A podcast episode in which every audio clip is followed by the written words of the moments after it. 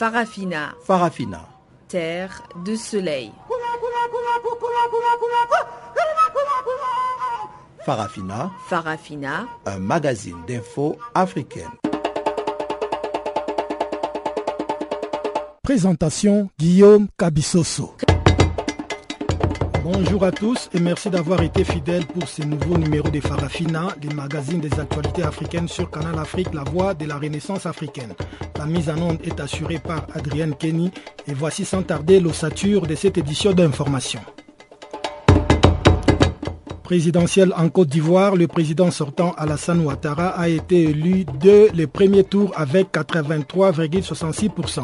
Réaction du FPI au cours de ces magazines des actualités. Report du verdict dans le procès Hissène Abré. Raison avancée, la durée trop longue des auditions des témoins. Au Niger, les gouvernements s'apprêtent à reconduire l'état d'urgence dans la région de Difa où sévit la secte Boko Haram.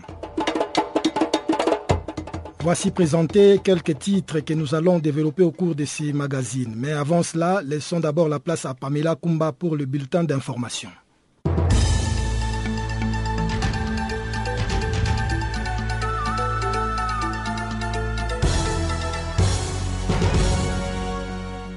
Merci Guillaume, chers auditeurs, bonjour. Ce bulletin démarre en Côte d'Ivoire. Le président ivoirien Alassane Draman Ouattara a été réélu dès le premier tour avec 83,66% des voix. Alassane Ouattara devance de très loin son principal adversaire, Pascal Afinguesson du Front populaire ivoirien, qui a obtenu 9,29% des suffrages. Ces résultats publiés ce mercredi par la CEI, la Commission électorale indépendante, devront être transmis au Conseil constitutionnel dans les prochains jours. Youssouf Bakayoko, président de la CEI, a précisé qu'Alassane Ouattara a obtenu plus de 2,1 millions de voix lors du scrutin du 25 octobre. Il a également mis fin à la polémique du taux de participation en disant qu'elle a été de 54,63%, alors qu'une partie de l'opposition avait appelé au boycott. C'est donc quelques 3 330 000 votants sur une liste électorale de 6 301 millions inscrits qui ont pris part à ce scrutin. Et toujours dans le cadre des élections, on parle par contre de l'annulation de la présidentielle, des législatives et des locales sur l'archipel semi-autonome de Zanzibar. L'annulation de ce scrutin général a été annoncée ce mercredi par la commission électorale locale. Dans un communiqué diffusé par la télévision publique, Djecha Salim Djecha, le président de la commission électorale, a expliqué l'invalidation des élections à cause des fraudes dont des cas d'électeurs ayant voté à plusieurs reprises. Les élections sur cet archipel tanzanien devront donc à nouveau être organisées et cette annulation intervient alors que l'actuel vice-président et chef du principal parti d'opposition de l'archipel, le Front civique uni, Seif Sharif Ahmad s'était déjà déclaré lundi vainqueur de l'élection présidentielle locale avant toute annonce officielle des résultats.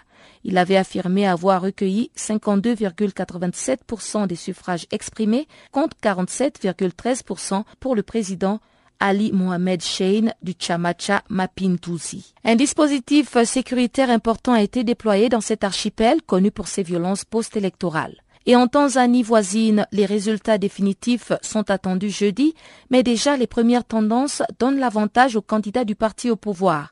Selon la Commission électorale nationale, John Magufuli du parti Chamacha Mapinduzi est donc en tête dans les 27 premières circonscriptions dans lesquelles le décompte a été effectué. Avec 455 454 voix, il dévance son principal adversaire, Edouard Lowassa, à la tête de la coalition d'opposition Ukawa. Ce dernier recueille pour l'heure 308 240 voix. Au Nigeria, l'armée a annoncé ce mercredi avoir libéré 338 femmes et enfants des mains de Boko Haram.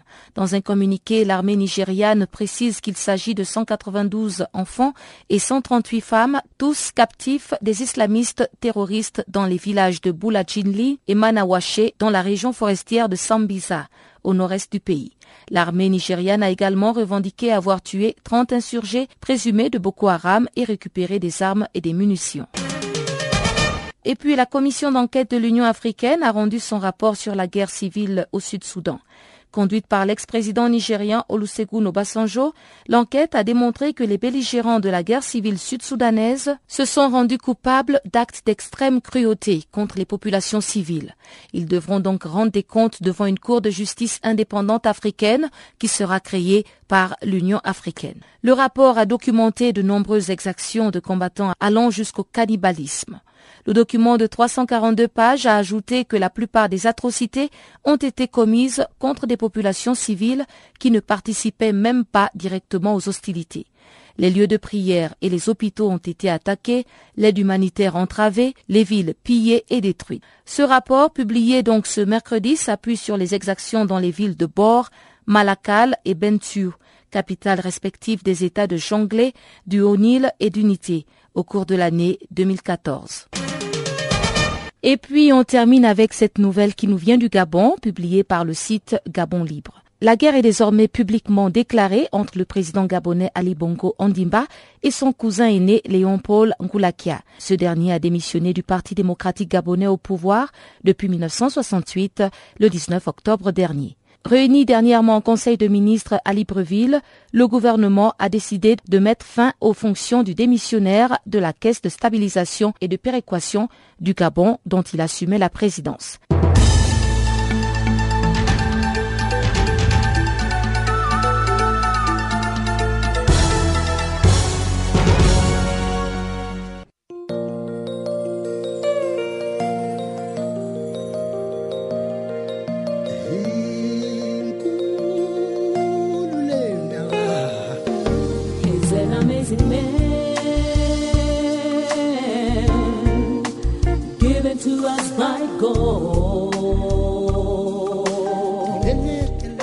Channel Africa, la voix de la renaissance africaine. Écrivez-nous sur notre page Facebook Channel Africa. Faites-nous des tweets French Farafina ou bien Channel Africa 1.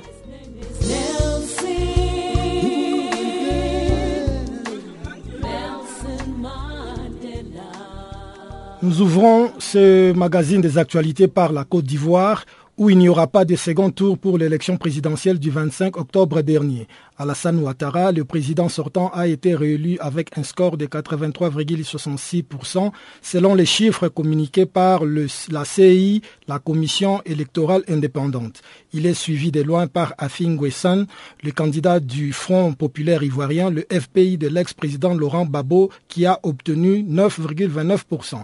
En attendant que le Conseil constitutionnel ivoirien consolide ce résultat, Alassane Ouattara devient le premier président à être élu deux fois de suite en Côte d'Ivoire. Salé Marius Kwasi depuis Abidjan.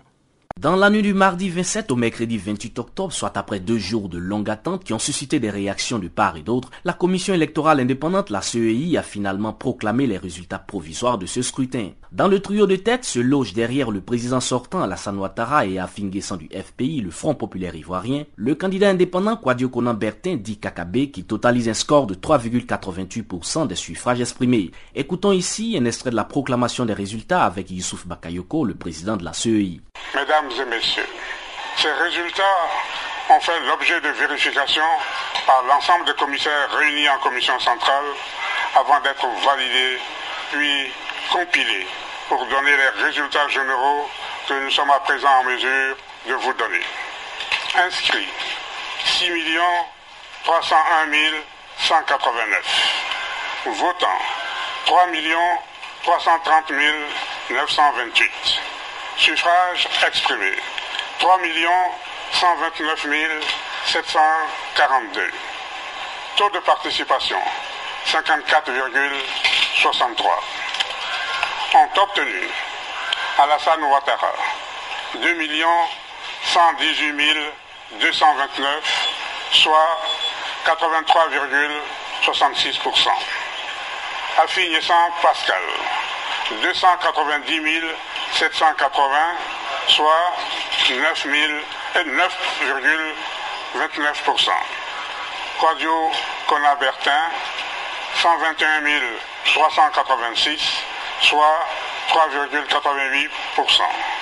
Pour ces élections présidentielles, il n'y avait pas d'enjeu de l'avis de plusieurs observateurs, excepté pour le taux de participation. Alors que tout au long de la campagne, des appels contradictoires, à savoir d'une part des appels à voter et d'autre part des appels à ne pas voter, avaient été lancés à l'endroit des électeurs, ce taux de participation vient déjouer tous les pronostics. Un taux de participation que les observateurs et la presse annonçaient faible. 54,63% a confirmé la commission électorale indépendante, un taux bien en deçà des 60% annoncé initialement par l'institution en charge des élections. Pour l'heure, ces résultats, s'ils n'ont pas encore fait l'objet d'approbation unanime de la part des candidats perdants et de l'ensemble de la classe politique, ont enregistré des réactions. Ce sont notamment les candidats indépendants Quadio Conan Bertin dit et Lagou Henriette, classés respectivement 3e et 4e, qui ont félicité Alassane Ouattara pour sa réélection et appelé leurs sympathisants et manifestants à accepter ce verdict. Youssouf Bakayoko, le président de la commission électorale indépendante, affirme avoir transmis au Conseil constitutionnel, selon les dispositions légales en vigueur, ces résultats provisoires globaux enregistrés et accompagnés de l'ensemble des procès-verbaux de dépouillement des votes. À charge pour cette institution de proclamer les résultats définitifs.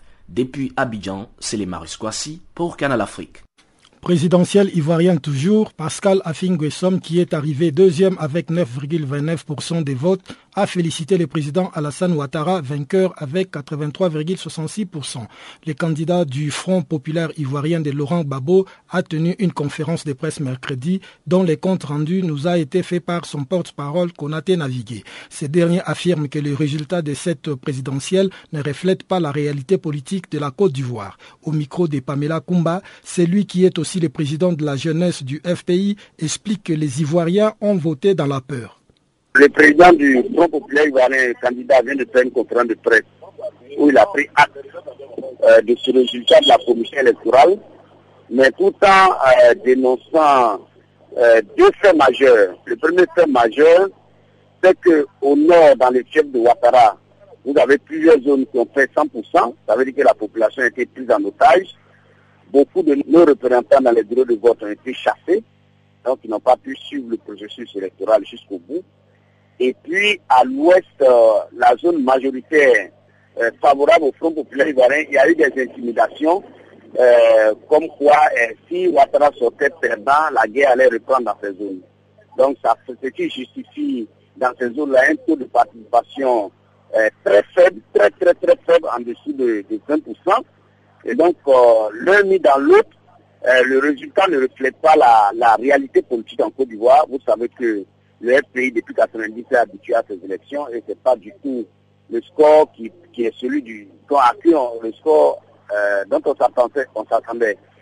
Ce qui est intéressant dans ça, c'est que ça montre clairement que le pays est en crise et que le pays doit se réconcilier et que euh, la réconciliation doit être euh, le point le plus important de notre action politique aujourd'hui. Et en tant que responsable, nous avons pris acte et en tant que candidat nous n'avons pas appelé les Ivoiriens à descendre dans la rue. Il a assumé euh, le résultat de la commission électorale, même s'il n'est pas d'accord avec ce résultat. Et il a félicité Ouattara euh, eu égard au résultat que la commission électorale a donné. Donc voilà un peu les premières réactions.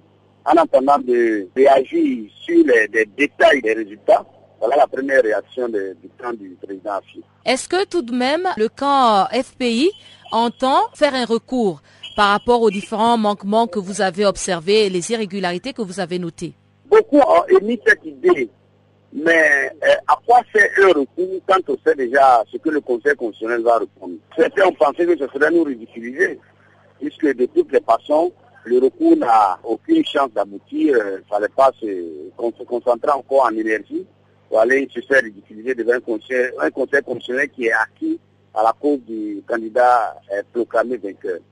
Et le fait qu'une branche dissidente du FPI a appelé au boycott, est-ce que vous ne pensez pas que c'est aussi un facteur qui vous a pénalisé dans cette élection? Oh, Très faiblement. Non, non, non, non, non, non, pas du tout. Parce que la raison est simple, c'est que dans le chef de Ouattara même, il y avait un taux d'abstention très fort. C'est-à-dire, là où Ouattara est majoritaire traditionnellement, dans les points, les villes où il est majoritaire, il y a eu le taux d'abstention. Ça veut dire que les Ivoiriens sont traumatisés, ils sont encore dans le traumatisme de 2010, 2011, et qui sont effrayés. Et en Côte d'Ivoire, euh, durant ces jours-là, avant 20 heures, les rues sont déjà vides, jusqu'à aujourd'hui, depuis que les élections ont eu lieu. Et, la, ville d'Abidjan, c'est un peu vidée de, de cette population. C'est-à-dire que les gens ont peur. Les gens ont peur. Des militants nous ont dit, mais On était au pouvoir, Ouattara a fait la guerre, maintenant il est au pouvoir. Si on vote contre lui, si, si il perd, il va faire la guerre encore aux gens, ils se sont assis à la maison. Donc la fronde n'a pas vraiment, vraiment euh, un effet dévastateur sur, sur les populations. Le mot d'ordre du boycott n'a pas agi, mais c'est plutôt le traumatisme et la peur. Toujours dans le cadre des réactions aux résultats de la présidentielle du 25 octobre en Côte d'Ivoire, L'Union pour le développement et la démocratie en Afrique refuse d'accepter la victoire du président Alassane Ouattara. Evariste Kochi, secrétaire général de ces partis d'opposition, nous en donne les raisons. Alassane Ouattara, d'abord par rapport aux conditions d'éligibilité au niveau de la commission électorale indépendante, relativement aux dispositions de la constitution ivoirienne, n'est pas présidentiable puisque l'article 35 ne lui donne pas de facto le droit de se présenter aux élections 2015, puisque pendant les accords de Pretoria ici, en 2005, on n'a jamais dit à la fin de se représenter aux élections ivoiriennes. C'était un décret qui a été pris de façon spéciale, de façon exceptionnelle, par rapport à un tabou qui demandait à son ami Bago Laurent de faire en torse à la règle par rapport à la paix tout le monde recherchait après beaucoup de sommets tels que les sommets d'Accra et les, accords de Linas, Marcoussi, les accords de Lomé, il fallait quand même qu'on trouve euh, quelque part euh, un consensus. Voilà pourquoi Babo a pu euh, se mettre le doigt dans l'œil et faire cela. Et quand le faisant, il le faisait pour le bien du pays.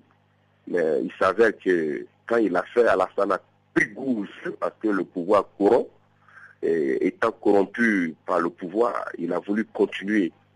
Parce que étant maintenant le chef de il faut maintenant que lui-même il tripatrouille la constitution à son propre, à, son propre goût. Voilà, ce qui n'est pas bien. Sinon, il n'était pas, il ne devrait même pas être candidat.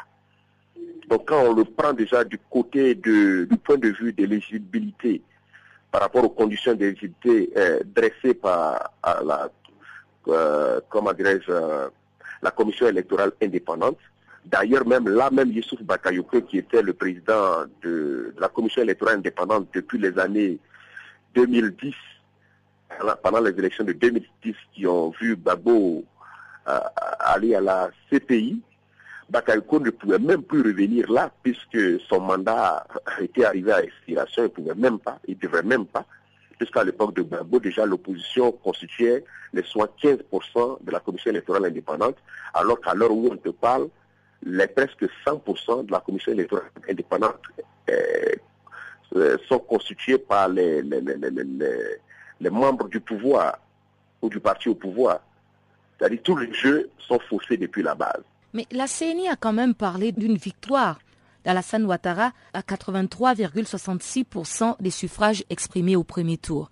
Alors, c'est quand même un taux assez euh, fort. Mais, ça tombe très bien quand tu parles de, victoire d'Alassane à plus de 80%. Par rapport à quoi on parle de victoire à plus de 80% dans la mesure où les taux de participation se situent entre 11 et 18%. Les gens n'ont pas été votés. En d'autres termes, en 2010, Gbagbo était le vainqueur des élections et en 2015, les mêmes gars qui ont voté pour Gbagbo et que Gbagbo disait à l'époque qu'il était le vainqueur, les mêmes gars ne sont pas allés voter. Il n'y a pas de raison, il n'y a rien d'étonnant, il n'y a pas de raison qu'Alassane encore les élections. C'est-à-dire qu'en 2010, Alassane, Alassane a perdu et en 2015, il a aussi perdu. Sinon, comment peux-tu comprendre qu'à plus de 48 heures après les élections, on ne nous donne pas le taux de participation réel et on ne nous dit pas qui est le vainqueur. Voilà, là où nous en sommes. D'aucuns parlent d'Alassane Ouattara, depuis son premier mandat, a réussi à stabiliser la Côte d'Ivoire. En matière économique, on parle aussi de réconciliation nationale et de fin des hostilités aux frontières du pays. Est-ce que pour vous qui êtes ivoirien, vous avez pu constater une certaine amélioration après les, événements euh, qui l'ont opposé à Laurent Gbagbo? Ben, écoutez, au niveau de la réconciliation nationale, le président de la CDV de la commission de réconciliation, vérité et tout le reste, M. Kona Bani, n'a jamais pu publier les résultats des enquêtes de la commission de réconciliation à cause d'Alassane Ouattara, qui l'a corrompu, qui lui a donné l'argent. C'est un.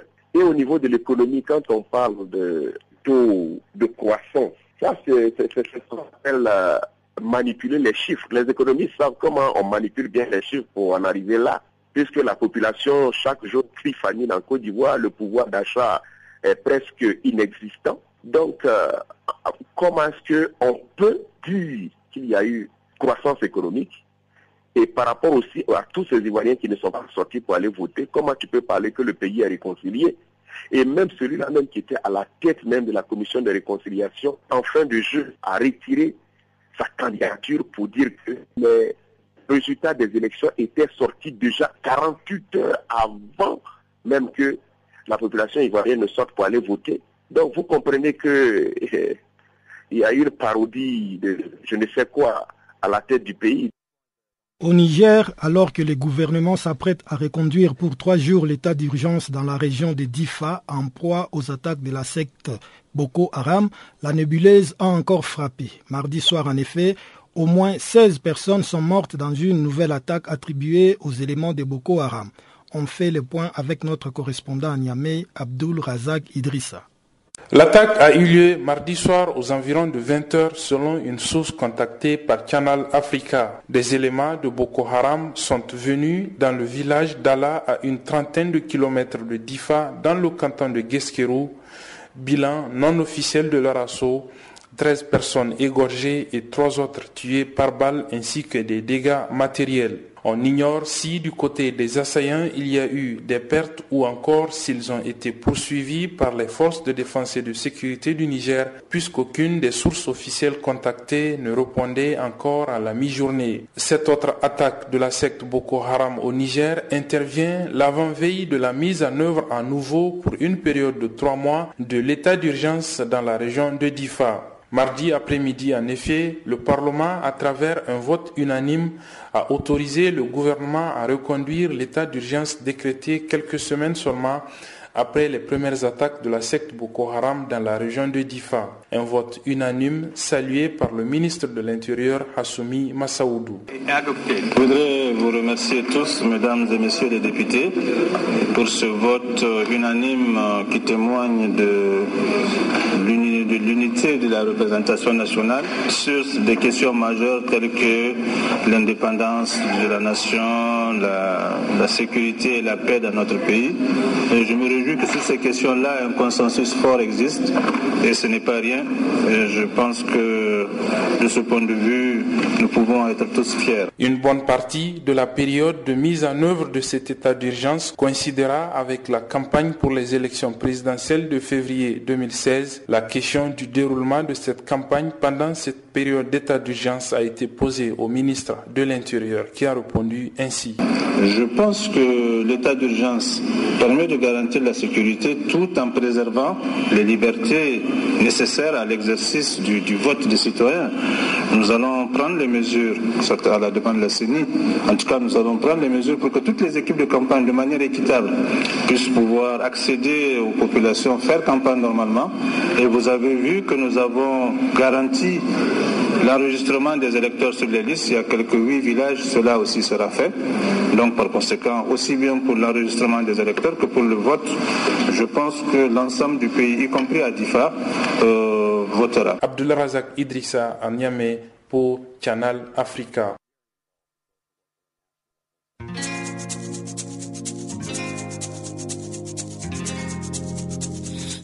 Vous écoutez Farafina, un programme en français sur Canal Afrique émettant de Johannesburg.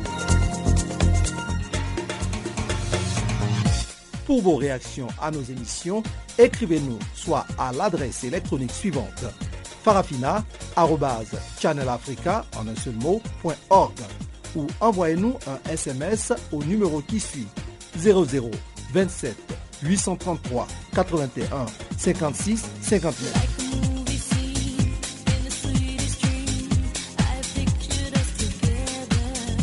Notre adresse électronique farafina.channelafrica en un seul ou par SMS 0027 833 81 56 59. Nous allons maintenant céder la place à Chanceline Louraquois pour nous présenter la page économique de ces magazines des actualités.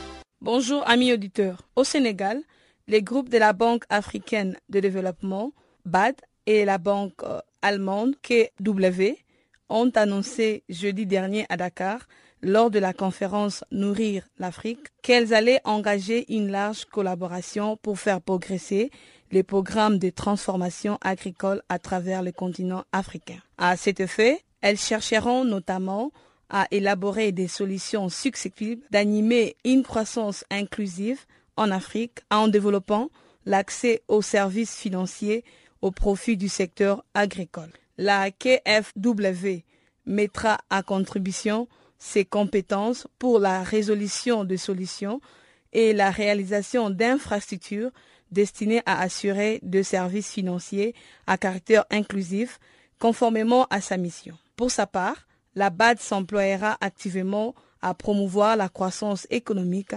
durable et à la réduction de la pauvreté en Afrique. La BAD et la KFW collaboreront avec des gouvernements africains et les secteurs privés. L'Afrique du Sud s'est bien intégrée dans l'économie mondiale en 2015. Les revendications salariales de syndicats de la fonction publique pourraient induire un risque budgétaire. La nouvelle administration a annoncé récemment un certain nombre de mesures visant à assainir le budget. Il s'agira notamment de ramener la croissance des dépenses au taux réel de 1,3% sur les deux prochaines années. Cette opération s'effectuera principalement grâce à un gel de salaire de fonctionnaires et une réduction de dépenses non essentielles. Par ailleurs, la dépréciation du rand a conduit la Banque centrale sud-africaine à relever par deux fois son taux de base qui s'établit à 5,75% depuis juillet 2014. La perspective économique au Lesotho.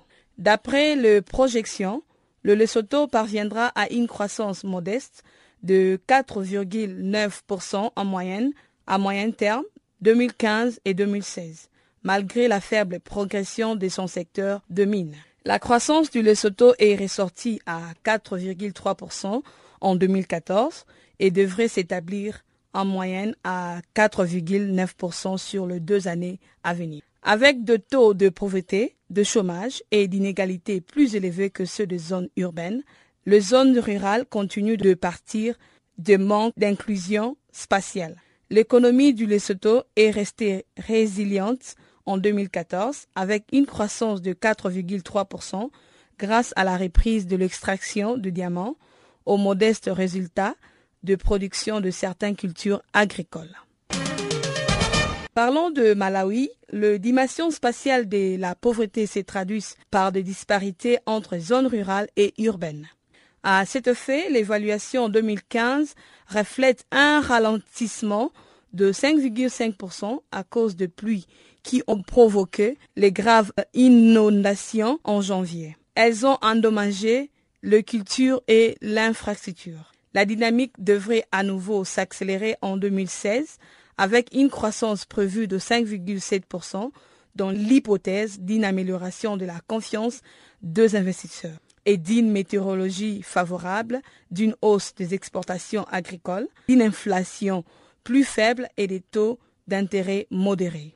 Pour rappel, en 2014, l'inflation est restée à deux chiffres, 24,1%, car la monnaie nationale, le kwacha, a continué de se déprécier. Vers les années 2012 et 2013, l'économie du pays avait varié de 0,2%. En outre, le déficit budgétaire s'est ainsi creusé à 4,3%, d'où un financement intérieur plus substantielle que prévu pèse sur le taux d'intérêt. Les perspectives de croissance au Botswana paraissent prometteuses, mais le risque de stagnation dû à un recul de cours mondiaux de ressources minérales, particulièrement du diamant, reste élevé. Selon les projections, la progression du produit intérieur brut réel devrait s'étasser légèrement en 2015 et 2016. Soulignons qu'en 2013, la croissance du produit intérieur brut réel a été robuste grâce au dynamisme du secteur minier et particulièrement de la production du diamant.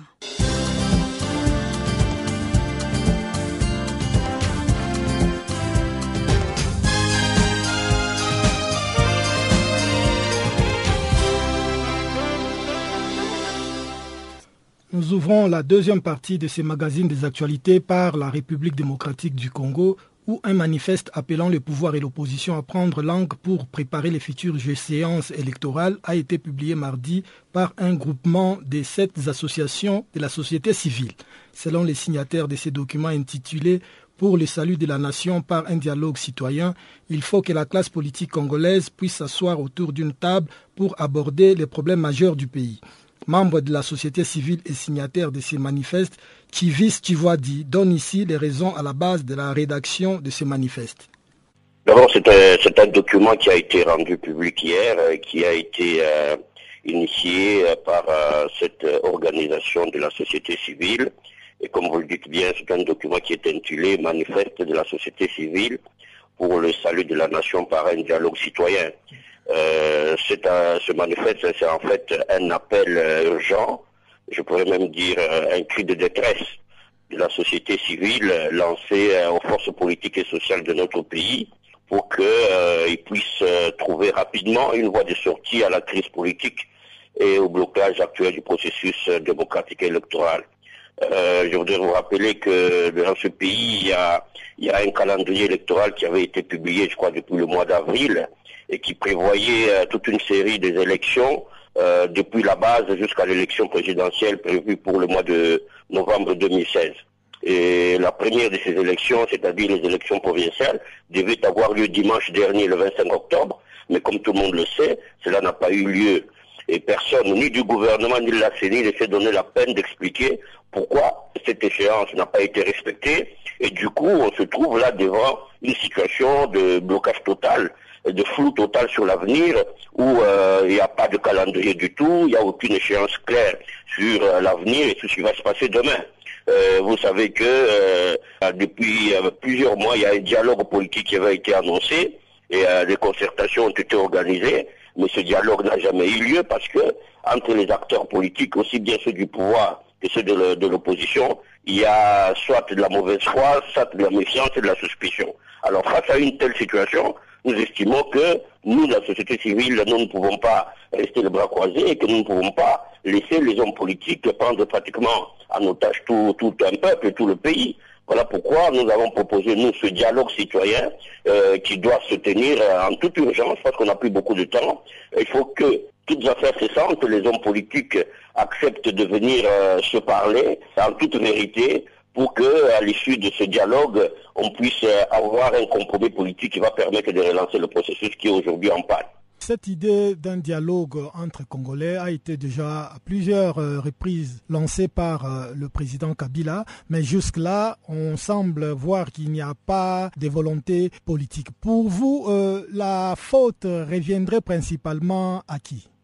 Non, non, non, pour nous, il n'est pas question de dire euh, la faute euh, revient à tel ou tel. Hein. Je pense que euh, dans ce qui se passe, chacun a une part des responsabilités. Je vous ai dit tout à l'heure que entre les acteurs politiques, il y a beaucoup de méfiance et beaucoup de, de suspicions. Et nous, au niveau de la société civile, nous voulons effectivement offrir nos bons offices pour que, euh, essayer de renouer un peu le fil du dialogue qui est rompu aujourd'hui entre les acteurs politiques. Je sais que tout le monde pratiquement parle du dialogue, euh, tout le monde euh, a pleine conscience du fait qu'on ne peut pas régler le problème, on ne peut pas relancer le processus si on ne se met pas autour d'une table pour pouvoir se parler en toute vérité. Nous, euh, nous voulons vraiment aider à ce que euh, euh, on puisse parler des véritables problèmes qui se posent et pas venir parler simplement des problèmes de, calendrier électoral, mais en, se regardant droit dans les yeux, on peut arriver à trouver un consensus réaliste par rapport aux échéances à venir et par rapport au temps qui nous reste pour que la machine électorale puisse, puisse démarrer. Oui, la seule publication d'un manifeste, je crois, ne suffit pas. Est-ce que vous avez fait des démarches pour approcher l'opposition ou le pouvoir afin de les conscientiser sur euh, ces sujets que vous venez de relever? Voilà, la publication de ce manifeste, c'était un premier pas et que nous avons lancé un appel pour que euh, euh, toutes les forces politiques et sociales importantes puissent adhérer au schéma qui se trouve dans, ce manifeste-là. Et après, maintenant, nous allons effectivement faire du porte-à-porte pour aller rencontrer physiquement euh, les acteurs politiques, les acteurs sociaux qui comptent pour qu'ils puissent adhérer effectivement à notre démarche, adhérer à ce manifeste et que ensemble nous puissions très rapidement nous retrouver. Et en deux mots, justement, quel est le contenu de ces manifestes? Le manifeste commence d'abord par faire l'état des lieux euh, de, la situation, où tout le monde voit que le pays est bloqué depuis plusieurs années dans beaucoup de ces secteurs. Et puis nous nous posons la question pourquoi depuis 1960, euh, depuis toutes ces années, notre pays est en train de tourner en rond? Et je pense qu'il y a un problème, il faut reposer le problème du système politique et de la conception même que les acteurs ont du pouvoir d'État. À partir de ce moment, il faut remettre absolument en question ce système politique qui nous a été légué et euh, remettre en question cette conception que les gens ont du pouvoir. Une fois qu'ils arrivent au pouvoir, ils n'ont plus envie de quitter le pouvoir. Vous avez formulé des recommandations concrètes par rapport à ces manifestes? Absolument, il y a des recommandations qui concernent euh, euh, tout le monde, hein, aussi bien les, acteurs politiques que euh, les institutions et même la société civile. C'était Chivis dit membre de la société civile en République démocratique du Congo. Au Sénégal, le procès de l'ancien président tchadien Hissène Abré a été reporté à janvier 2016. Les chambres africaines extraordinaires chargées de juger l'ex-président du Tchad justifient cet ajournement par des durées trop longues des auditions de témoins. Compte rendu de Chanceline Louroaqua. Selon le calendrier fixé par les chambres africaines extraordinaires au début du procès, c'est le 29 octobre que le verdict devrait être rendu. Toutefois, certains impondérables n'ont pas permis à l'institution judiciaire de rendre le verdict à la date prévue. Le porte-parole de Chambre africaine extraordinaire espère désormais un verdict pour le début de l'année 2016. Comme vous le savez, le temps judiciaire n'est pas le temps médiatique et donc nous nous attendons à ce que la fin du procès se fasse début 2016, a déclaré Marcel Mandy, porte-parole de Chambre africaine extraordinaire. Il a justifié le report du verdict principalement par la durée des auditions de témoins qui s'est avérée plus longue que prévu. En effet, plus de 100 auditions sont prévues par jour, dont certaines se sont allongées sur deux, voire trois jours. Pour sa part, Moedina, l'une des avocates de victimes, craint même que le procès soit raccourci au même bâclé faute de temps. Raison pour laquelle la Cour envisage déjà comme solution de limiter la durée de déposition de témoins, même si cela est contraire au droit. Certains observateurs déplorent que la Cour ne travaille que quatre jours par semaine et a posé une semaine de vacances à partir de jeudi soir, suggérant que s'il y a du temps à gagner, c'est peut-être là. C'est au cri de abat l'impérialisme abat le nouveau colonialisme, qui Issan Abré a interrompu le 20 juillet dernier la séance d'ouverture de son procès au palais de justice de la capitale sénégalaise où l'ancien président Tiadin s'est réfugié depuis 90. Ajourné pour permettre aux avocats commis d'office de prendre connaissance du dossier, le procès avait repris le lundi 7 septembre, un événement historique car c'est la première fois qu'un ancien chef d'État d'un pays africain peut être jugé par le tribunal d'un pays tiers en application du principe de compétence universelle. Un principe qui avait permis, il y a 17 ans, aux policiers britanniques d'arrêter l'ex-dictateur chilien Augusto Pinochet à Londres, à des milliers de kilomètres de son pays. Réfugié depuis la chute de son régime en 90 au Sénégal avec sa famille et un butin estimé à quelque 10,5 millions d'euros dérobés au trésor public de son pays selon l'organisation de défense des droits de l'homme Human Rights Watch Hussein Abré n'imaginait pas devoir finir ses jours derrière le barreau à Dakar. Sa traque aura duré plus de 20 ans jusqu'à un dimanche de fin juin 2013 lorsque les gendarmes sénégalais sont allés l'arrêter à son domicile des Almandi pour les conduire dans les locaux de la police judiciaire. Puis, au terme de 19 mois d'instruction, la mise en accusation définitive a été prononcée en tout début de cette année par le juge. Hissène Abré est accusé de crimes contre l'humanité, crimes de guerre et actes de torture commis lorsqu'il était au pouvoir entre 1982 et 1990. L'Organisation mondiale de la santé a officiellement retiré cette semaine le Nigeria de la liste des pays où la polio est endémique. Ce retrait couronne ainsi le succès réalisé par ces pays pour interrompre la transmission du poliovirus sauvage pendant 15 mois, une période qui dépasse l'objectif défini par l'OMS pour l'interruption. Dans un entretien accordé à la radio de l'ONU, le docteur Mochadiso Rebecca Moeti, directrice régionale pour la région africaine de l'OMS, explique qu'il y a à peine trois ans, le Nigeria représentait plus de la moitié de tous les cas de la polio dans le monde. Docteur Machidiso Rebecca Moeti est au micro d'Isabelle Dupius.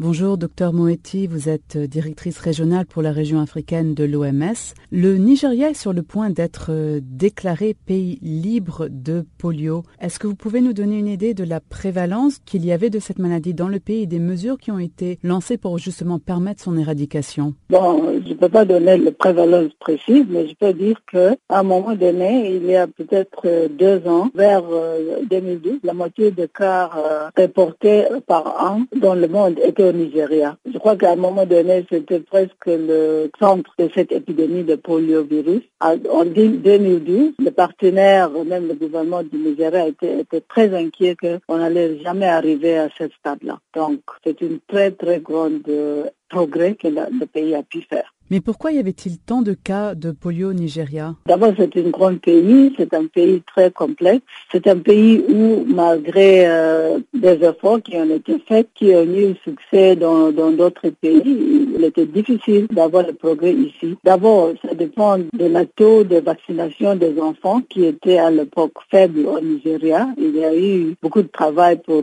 améliorer la situation et augmenter la proportion des enfants vaccinés. Puis, il y avait aussi dans quelques endroits au niveau communautaire beaucoup de résistance. Les parents ont refusé d'avoir les enfants vaccinés au Nigeria, surtout au nord du pays où il y avait quelques rumeurs et malentendements. Les parents ont été peur que le vaccin allait euh, mettre en danger leurs enfants. C'était une forme de poison, etc. Il y avait une très forte résistance, tu peux dire. Les gens ont refusé d'avoir leurs enfants vaccinés à un moment donné. Est-ce que la vaccination des enfants, est-ce que c'est le seul ou le meilleur moyen de prévenir la maladie ou existe-t-il d'autres mesures sanitaires qui peuvent être appliquées? Je crois que la vaccination est le moyen primordial d'éradiquer cette maladie. C'est vrai qu'il euh, y a aussi quelques mesures euh, d'améliorer l'environnement qui peuvent euh, limiter la circulation de, le virus de, de poliomyélite. Mais c'est plutôt la vaccination qui fait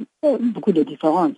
Dans d'autres régions du monde, il y a eu plusieurs informations circulant sur euh, les attaques dont ont été victimes certains travailleurs de la santé qui lançaient justement des campagnes de vaccination contre la polio qui ont été attaqués et dans certains cas tués par des groupes islamistes. Est-ce que ça a également été le cas au Nigeria, notamment dans le nord du pays? Oui, c'était le cas. C'était le cas au, Nigeria aussi. Et malheureusement, il y a quelques travailleurs de la santé qui ont perdu leur vie, qui ont été attaqués et même tués, comme ils travaillaient comme les gens qui donnaient le vaccin aux enfants. Je crois que le gouvernement, leurs partenaires ont fait un travail remarquable pour euh, engager la communauté, pour engager les, leaders traditionnels, les leaders religieux, de trouver aussi des stratégies de travailler dans la communauté, d'identifier par exemple des femmes respectées dans des communautés, de parler avec ces gens-là et réussir à les convaincre que la vaccination est bonne pour euh, la santé des enfants individuels et donc pour toute la communauté. Donc il y avait quelques stratégies euh, qui ont été euh, mises en place, quelques innovations pour l'engagement et pour arriver à avoir le vaccin accepté par la communauté. C'est ça qu'ils ont dû faire au Nigeria. Après l'éradication d'une maladie comme la polio, que doivent faire les pays pour éviter sa réapparition? Bon, ils doivent continuer avec un système de surveillance très fort pour que s'il y a un enfant qui est paralysé, ça soit très rapidement suivi, investigué pour s'assurer que ce n'est pas le polio. Il y aura aussi quelques campagnes de vaccination qui vont continuer au Nigeria pour s'assurer que le poliovirus n'est pas réintroduit. Il est très important d'améliorer la couverture vaccinale avec le programme de vaccin routine pour s'assurer que tous les enfants sont vaccinés ou bien un taux très élevé des enfants sont vaccinés. Comme ça, nous allons améliorer le statut d'immunité de la population. Donc voilà ce qui doit être fait. C'est vrai que le gouvernement doit euh, continuer d'investir euh, au programme de vaccination et au programme de contre le polio au niveau local, ce qu'ils appellent ici local government areas, au niveau des États et puis au niveau fédéral aussi. Et continuer à travailler avec les partenaires qui vont continuer à, financer ces actions, travailler ensemble pour euh, surtout s'assurer sur une très forte surveillance que nous ne venons pas derrière de là où nous sommes maintenant. Et d'une manière plus générale, pourquoi la polio persiste-t-elle encore dans certaines régions du monde? C'est une maladie qui est, comme vous le savez, dans le passé, prévalent aussi dans les pays qui sont maintenant développés. C'est une maladie qui demande que la population a un certain niveau d'immunité dû aux vaccinations. Je crois que s'il y a des problèmes aussi de l'assainissement de l'environnement où les gens peuvent être contaminés par euh, plutôt parce que c'est un vaccin qui est passé dans le, le système gastro-intestinal si l'assainissement n'est pas bon dans un environnement, ça peut se propager et puis euh, ça peut euh, contaminer euh, les gens. Donc les choses les plus importantes, c'est d'avoir vraiment tous les enfants vaccinés, un programme très fort de vaccination et un taux élevé de l'immunité dans la population. Le haut commissaire des Nations Unies aux droits de l'homme, Zeid Rad al-Hussein, a commencé à déployer une mission au sud du Soudan pour procéder à une évaluation de la situation des droits de l'homme dans ces pays où de graves abus auraient été commis par les deux parties prenantes au conflit. Le Conseil des droits de l'homme des Nations Unies a également appelé la mission à évaluer l'efficacité des mesures prises par le gouvernement du Soudan du Sud pour s'assurer que les responsables des violations et d'abus rendent des comptes. Suivons cette mise en perspective de Jérôme Longuet. Le haut commissaire des Nations Unies aux droits de l'homme Zaid Rad al-Hussein a commencé lundi à déployer une mission au Soudan du Sud. Objectif procéder à une évaluation de la situation des droits de l'homme dans ce pays où de graves abus auraient été commis par les deux parties prenantes au conflit depuis le début de la guerre civile en décembre 2013. Les trois premiers employés de cette mission, composée de dix membres et mandatés par le Conseil des droits de l'homme, sont arrivés dans la capitale sud-soudanaise Juba à la fin de la semaine dernière. L'équipe va examiner les violations du droit international des droits de l'homme et du droit international humanitaire commises par les acteurs des deux côtés de la fracture politique, a déclaré le haut commissaire dans un communiqué. Étant donné les contraintes de temps, ce sera une évaluation préliminaire se fondant sur le travail effectué par la division des droits de l'homme de la mission des Nations Unies au Soudan du Sud et la mission conseillera le Conseil des droits de l'homme sur la voie à suivre.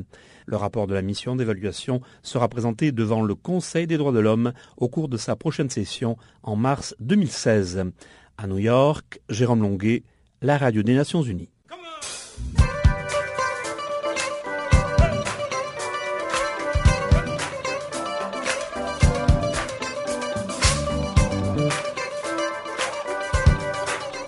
Farafina votre rendez-vous hebdomadaire sur Channel Africa, la radio panafricaine. Farafina, votre programme des actualités en langue française sur Channel Africa.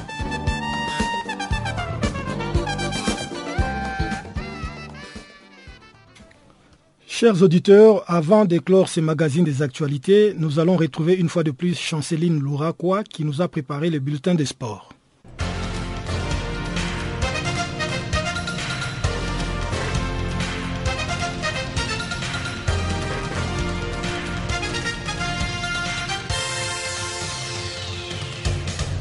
Bonjour à tous. Ouvrons ce bulletin de sport avec l'élection à la présidence de la FIFA. Le comité électoral de la FIFA a officialisé ce mercredi le candidature à sa présidence. Six candidats ont été confirmés dans l'immédiat, mais la participation de Michel Platini à ces scrutins dépendra de l'extension ou non de sa suspension. Le candidat officiel sont Jérôme Champagne, ancien cadre de la FIFA entre 1999 et 2010, le prince Ali bin Al-Hussein, Moussa Hassan Biliti, le cheikh Salman bin Ibrahim Al-Khalifa et le sud-africain Tokyo Sewale. La candidature de David Nakid, l'ancien capitaine de la sélection de Trinité et Tobago, n'a été retenue. Les votes sont prévus le 26 février 2016 lors du congrès électif extraordinaire de la FIFA. Au Ghana, Cannes 2015, le Ghana va devoir faire 102 de ses joueurs majeurs contre l'Ouganda et le Togo pour le dernier match des éliminatoires de la Cannes 2015. Il s'agit de frères Asamoah. Kwado Asamoah sera hospitalisé pour prochaines semaines et le capitaine Jian est en période de convalescence à cause d'une blessure au genou droit. Cette nouvelle tombe mal au moment où le Ghana s'apprête à dévoiler la liste de joueurs convoqués pour disputer les deux derniers matchs des éliminatoires de la Cannes 2015. Le Black Star affronteront le 15 novembre l'Ouganda à Kampala avant de recevoir à Tamale les Togo pour la dernière journée.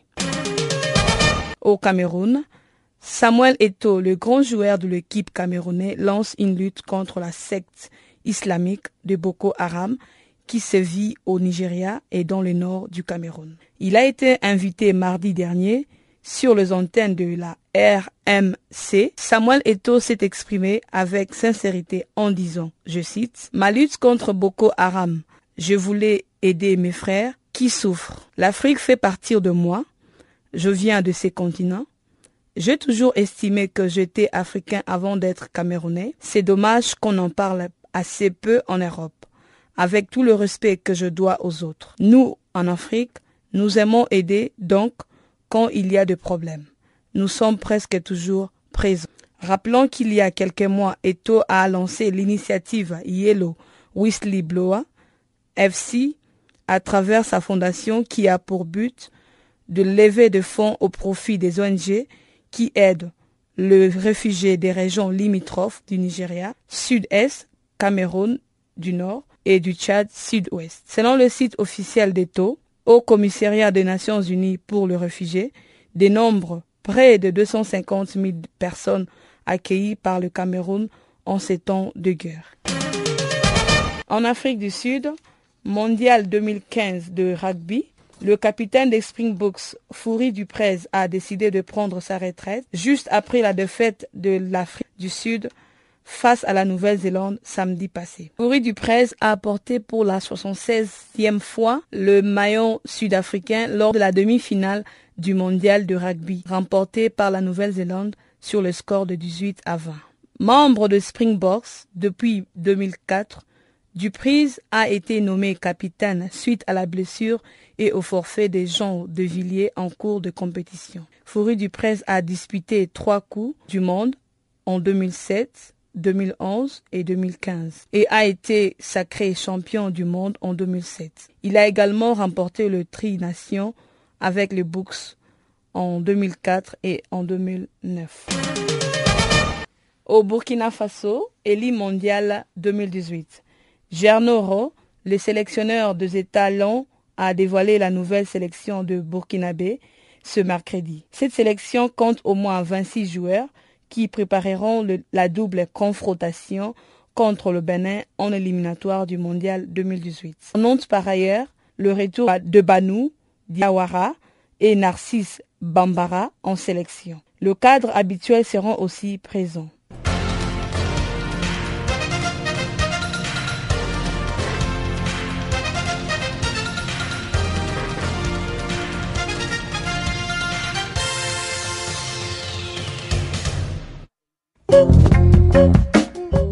Mesdames, Mesdemoiselles, Messieurs, voilà qui met un point final à ces magazines des actualités sur Canal Afrique.